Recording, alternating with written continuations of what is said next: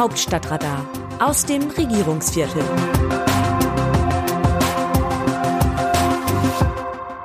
Genosse Günther, Hilfe und Gefahr für März.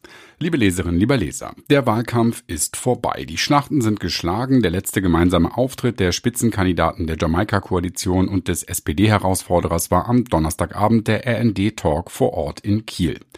Wobei es im hohen Norden eher Wattebäuschen-Kicken war. Die Jamaika-Koalitionäre schonten sich gegenseitig und Sozialdemokrat Thomas Losse Müller ist ein höflicher Mensch. Er hatte die undankbare Aufgabe, quasi als Einzelkämpfer gegen ein schwarz-grünes Bollwerk anzutreten. Es bleibt die spannende Frage, wie nah die zuletzt verbreitete Umfrage an das Ergebnis der Landtagswahl in Schleswig-Holstein am Sonntagabend heranreichen wird. Demnach hat Ministerpräsident Daniel Günther mit prognostizierten 38 Prozent für seine CDU beste Chancen, im Amt zu bleiben. Ausgerechnet Genosse Günther, wie der 48-Jährige in der CDU genannt wird, weil er vor Jahren in einem Interview Verständnis für Christdemokraten in Ostdeutschland geäußert hatte, die mit Linkspolitikern kooperieren würden, könnte dem konservativen Partei- und Fraktionschef Friedrich Merz einen dringend nötigen Erfolg bescheren. Merz muss seine Rolle als Stabilisator der Partei im Bund erst noch finden. Nach der für die CDU verlorenen Landtagswahl im Saarland im März würde ein Machtverlust in Schleswig-Holstein auch Merz persönlich schaden. Schließlich wird schon am 15. Mai in Nordrhein-Westfalen ein neuer Landtag gewählt. Der Wahlausgang in Kiel wird für die Partei in Düsseldorf entweder Bremse oder Schub sein und damit eben auch für ihre Bundesvorsitzenden. Merz hat jahrelang intern gegen Günther gestichelt. Der im hohen Norden beliebte Politiker war dem Sauerländer stets suspekt. Zu modern, zu unabhängig, zu eigensinnig. Die Abneigung besteht bis heute und beruht im Übrigen auf Gegenseitigkeit, nur dass Merz den Genossen Günther jetzt nur zu gut gebrauchen kann. Günther kam 2017 quasi aus dem Nichts. Die CDU in Schleswig-Holstein hatte reichlich abgewirtschaftet und ihn erst kurz vor der Wahl zum Spitzenkandidaten gemacht. Sein überraschender Wahlsieg gegen den damaligen SPD-Ministerpräsidenten Thorsten Albig hatte dazu beigetragen, dass die NRW-CDU mit Armin Laschet die SPD ebenfalls vom Thron stieß. Nun könnte Günther dem NRW-Ministerpräsidenten Hendrik Wüst helfen, das Amt zu verteidigen. Denn selbst wenn die SPD in Schleswig-Holstein mehr als die geschätzten 18 Prozent erreichen würde, dürfte es nicht zu einer Ampelkoalition wie im Bund kommen.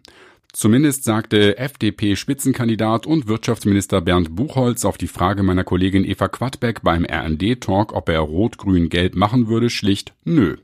Das von Bundeskanzler Olaf Scholz ausgerufene sozialdemokratische Jahrzehnt wird die Kieler Förde vermutlich erst einmal nicht erfassen. Aber vielleicht hat Buchholz selbst das Nachsehen. Den Umfragezahlen nach zu urteilen, hätte Schwarz-Grün eine satte Mehrheit. Für Schwarz-Gelb würde es kaum reichen bleibe eine bisher nie dagewesene Variante, die in den Gesprächen am Donnerstagabend auch eine Rolle spielte, CDU, FDP, SSW. Der Südschleswiger Wählerverband wurde zuletzt nämlich bei sage und schreibe 6 Prozent verordnet. Wenn Günther die Grünen stutzen wollte, könnte er sie aus der Landesregierung kegeln. Der SSW hat sich als Partei der kleinen Leute Anerkennung verschafft, durchaus interessant für jemanden wie Günther. Er selbst tat so, als habe er darüber noch nie nachgedacht. Das kann er gut. Den Anschein erwecken, er sei völlig harmlos und dann die Zähne zeigen. In beiden Kampfkandidaturen um den Parteivorsitz 2018 und 2021 hatte sich Günther offen gegen Merz positioniert. Was kommt für Günther nach Kiel? Kanzlerkandidatur? Könnte er bei der Bundestagswahl 2025 anstelle von Merz gegen Scholz antreten? Dem müsste wohl eine Revolution in der CDU vorausgehen. Der machtbewusste Friedrich Merz würde Günther diesen Platz nicht freiwillig überlassen. Und würde Günther überhaupt wollen? Reizen würde ihn das sicherlich, allein schon um Merz auf die Palme zu bringen. Der Vater zweier Töchter müsste aber seine Arbeitsauffassung ändern. Im Gespräch mit meiner Kollegin, der Chefredakteurin der Kieler Nachrichten Steffi Gollasch, betonte er, auch Politiker bräuchten Auszeiten. 24 Stunden, sieben Tage die Woche, das mache ich überhaupt nicht, sagte er. Er mache einen Tag frei in der Woche und habe das auch in mehr als 40 Wochen im Jahr in den letzten fünf Jahren geschafft. Günther könnte Scholz mal fragen, wie oft er seit Amtsübernahme im Dezember einen freien Tag hatte. Privatleben jedenfalls kann man in dem Amt abhaken. Dass es ohnehin in Schleswig-Holstein am schönsten sei, behauptete SPD-Mann Losse Müller. Wir sind die glücklichsten Menschen in der Bundesrepublik. Schleswig-Holstein habe dem Rest des Landes viel zu geben. Dafür muss man dann gar nicht Bundeskanzler sein und nicht einmal Ministerpräsident. Aus dem Wörterbuch Politsprech Deutsch. Ich würde den Kanzler einladen. So ein bisschen rheinischer Frohsinn tut dem Hanseaten sicher ganz gut. Henrik Wüst, NRW-Ministerpräsident.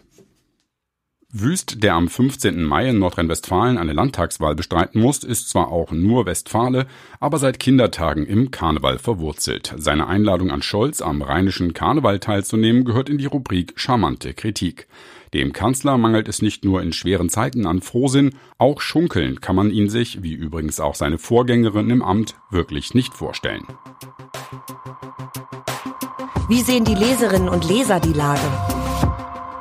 Ernst Fischer aus Reppenstedt schreibt zu Daniela Fates Text über März-Kiew-Reise.